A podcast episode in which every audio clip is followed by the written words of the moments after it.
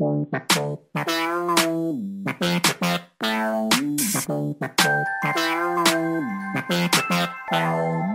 走台湾，共感每一处发生的美好，听见台湾这片土地正在诉说的故事。欢迎收听台湾 Talk Bar，台湾说吧。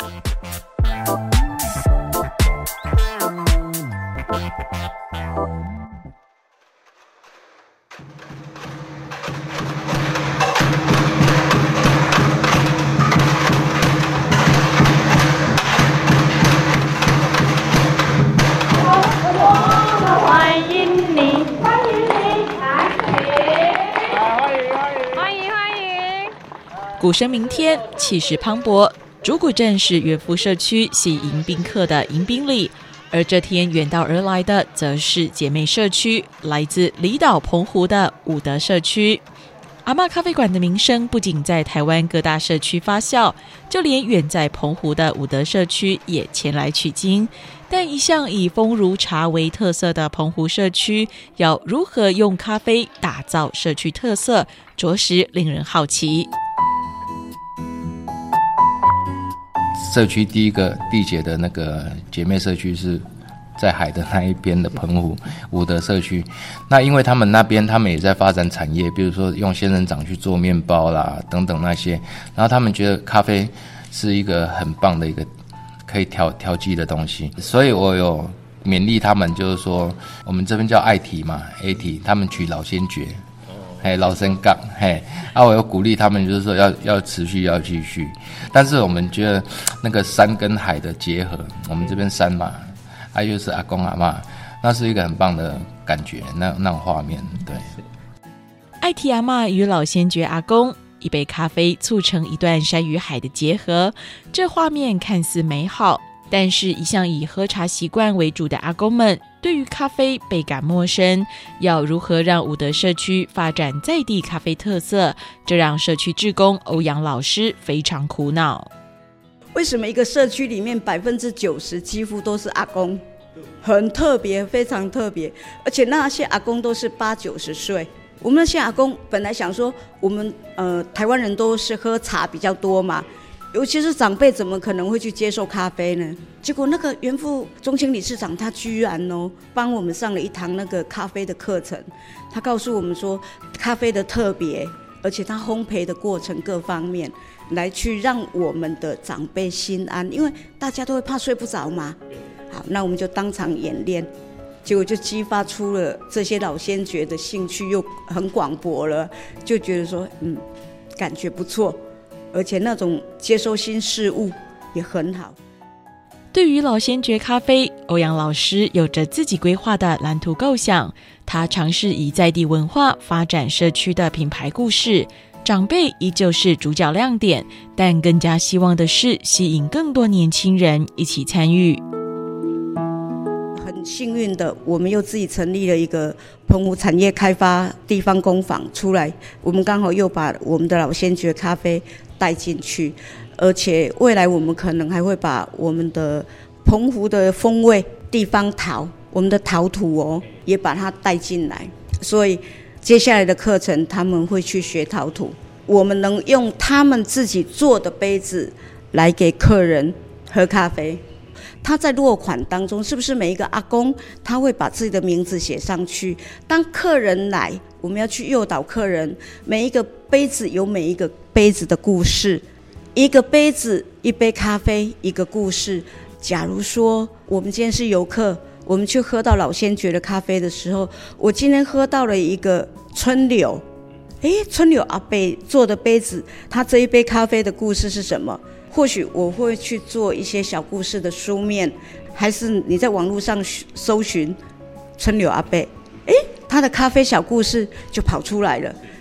原来他是有这一个过程当中，那个特色当中，其实我不喜欢去模仿，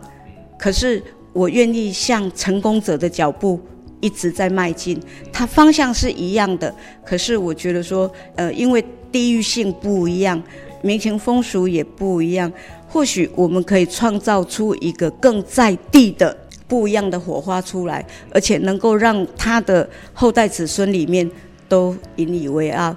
让他们的生命能够去达到一个没有遗憾，为他的儿女留下一些什么东西，那是最重要的。虽然老先觉阿公们对于咖啡产生学习热忱，但大多数都是高龄九十岁以上的失能长辈，不论是肢体行动或是与陌生人应对交谈，都是相当大的挑战。就连数学的加减算法，都让阿公们感到相当吃力。二十六，二十六嘛，减七嘛，无够减嘛，对吧？无够减爱照十，啊要补偌济？补上，对，包三，安尼嘞？对，写错了，没关系，写错没关系，继续写。写是欧城明珠。我看到了长辈他们的缺失。我们以后老先觉进入到卖咖啡的程度当中，你必须要去做跟客户当中的应对。在应对当中的时候，你必须要很能够去练凳。可是我们不能像钟青老师他们的那种福报，因为他们的阿嬷每个都很精光。因为阿公我们都九十岁以上了，所以在于各方面当中机能都会有所退化，是当然的。所以我们就想说，那我们要比别人家更努力呀、我就我们就一直这样子去排课程。所以在于这方面让我觉得说，哎，有希望了。因为他们进步的越快，表示我们的阿公咖啡他的成就越会快，因为我们面对的是不希望他们能够赚很多，不希望他们能够赚到钱，可是希望他们能够赚到人生不一样的际遇跟经验，因为他们在于泡咖啡当中，我们的赞美成了我是一个有用的老人。咖啡馆的魅力与营运模式，成为许多社区争相学习的模范标杆。而长期与元富社区合作的实践大学观光系教授张景堂，他尝试让元富社区逐步形成有系统的商业模式，并在兼顾人文特色与地方经济营运之下，创造社区的最大效益。以观光的角度来讲，物产很丰富，还有就是人很热情，那是观光基本元素。但是要变成产品，它其实还需要某一些啊、我们讲的商业化的模式嘛。那所以说，社区要发展观光的过程，事实上我们都会建立社区，让一些可能具有观光的背景的，或者是像产业的人士，也许进来辅导。其实就像这个社区，你觉得它这个东西很好，其实我们都不不，我都不觉得它输给欧美国家任何一个慢活小镇，但是它缺乏的是后面的那一个 business model，也就是那一个商业模式。那这个商业模式就是我们讲的说，好，你要变成一个商业行为，那你必须要就像刚刚我讲的优化、精致，然后呢，我们要再重组。对于社区营运，元富社区规划出系统性的产业链模式，以阿妈咖啡馆为平台，聚集返乡青年的特色产业，由点及线，并与周边社区合作，设计轻旅行的观光计划，达到全面性的触角延伸。嗯，目前的话，我们现在在走的三间巴黎，那他就是用我们各个社区跟既有的工作者，在社区这一方面，他们本身的专长，本身已经在职业这一块，然后再发展我们这边的轻旅行计划，然后学的这些东西，让我们的年轻人去看，就是有长辈创造一条路，让年轻人回来。也是让他们看看一个模式，咖啡馆的经营商也是让他们知道说，它已经有加工的东西怎么去行销出去，也让年轻人有一些概念。那他以后想回来到乡下的时候，他可以成立一个工作室，那经由什么样的管道平台，他就可以销售他自己的专业的技术的东西。对，因为包括地方创生也是一样，因为那个概念就是说。我们需要学习，我们缺少什么资源？我们学会之后，我们必须它后面要变成一个永续去经营，不管是说它赚多还是赚少，还是说怎么去运营去成本上去让它能够生存下来，那是社区必须去做的事情。你不能靠说完全靠公部门一直来一直来，你三年五年计划完了之后，你又回到原点，这个社区又回到原来的面貌。这全台湾省的一个问题就出在这里。所以，我们阿妈咖啡馆它的营运当初就已经有在讲哈，包括它的股东制，包括它的利润怎么分享，那个都在我们的规划里面都有讲得很清楚。